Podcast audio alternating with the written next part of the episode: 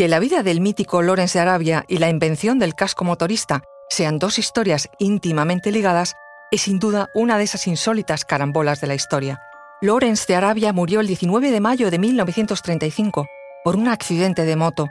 Era una mañana lluviosa en Inglaterra. Su moto derrapó al frenar bruscamente y el golpe en la cabeza fue tremendo. Lo atendió un neurocirujano, Hugh Kearns, que determinó que la muerte se había producido por heridas graves y daños en el cerebro. El joven neurocirujano, uno de los primeros de Reino Unido, no olvidó nunca aquel accidente. Trabajó durante el resto de su vida para demostrar la necesidad de un remedio que habría de salvar millones de vidas y que hoy le agradecemos moteros de todo el planeta. El casco, el casco de seguridad para motociclistas y pilotos de carreras. Una medida de protección hoy universal para nuestras cabezas que alguna vez fue una exótica novedad. Soy Conoce mejor al equipo que protege nuestras costas. Alerta en el mar, el jueves a las 10 un nuevo episodio en National Geographic. Luis Quevedo, divulgador científico. Y yo soy María José Rubio, historiadora y escritora. Y esto es Despierta tu curiosidad, un podcast diario sobre historias insólitas de National Geographic. Y recuerda, más curiosidades en el canal de National Geographic y en Disney Plus. El impacto mediático de la muerte de Lawrence de Arabia fue enorme. Era un héroe de la Segunda Guerra Mundial. Tenía solo 46 años y estaba retirado en Inglaterra disfrutando de otras de sus pasiones, las motocicletas. Y la obsesión del neurocirujano que le atendió fue tal que enseguida comenzó a recolectar información en un estudio pionero sobre las lesiones en la cabeza que sufrían los protagonistas de este tipo de accidentes.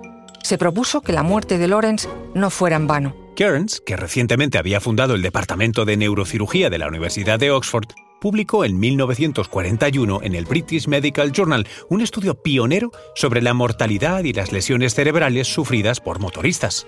Ya entonces los datos eran brutales y esclarecedores. Expuso que durante los primeros 21 meses de la Guerra Mundial, solo en Reino Unido, habían fallecido 2.279 motoristas, un 21% más que en tiempos de paz. Una de las razones del aumento de accidentes era sin duda el apagón de luces en las ciudades, con motivo de la guerra y por precaución contra los bombardeos, lo cual hacía, claro, la conducción mucho más peligrosa. Pero la conclusión del neurocirujano era clara. En ese alto número de accidentados, el desenlace fatal podría haberse evitado en la mayor parte de los casos si hubieran llevado casco. El estudio despertó una notable atención y sirvió para que en noviembre de 1941 el uso del casco se hiciera obligatorio para los motoristas del ejército británico. Pero los estudios de Cairns fueron más allá, porque, asociado con un físico y motociclista de Oxford, hizo experimentos para calcular las fuerzas ejercidas sobre el cerebro en un accidente y encontrar el modelo perfecto de casco necesario. Así dio con el diseño de un casco de exterior metálico, pero un interior recubierto de pulpa de madera comprimida, muy resistente y protector contra los golpes. Cairns había dado los primeros pasos de un gran invento salvador de vidas, que él no pudo realmente disfrutar, porque falleció de cáncer en 1952 a los 56 años.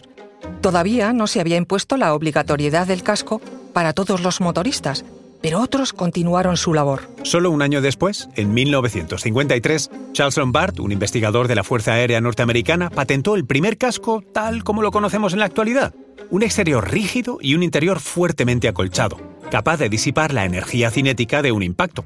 A partir de los años 50, los cascos de moto empezaron a extenderse de forma masiva, alcanzando a los deportes del motor que crecían en popularidad y, afortunadamente, con una preocupación por la seguridad. Las medidas de uso obligatorio del casco fueron llegando décadas después. En el Reino Unido se aprobaron en 1973 y en España en 1982. Su efecto protector y la reducción de fallecidos desde entonces ha sido tremenda. A Lawrence de Arabia y su médico Hugh Kearns les debemos un gran beneficio para la humanidad.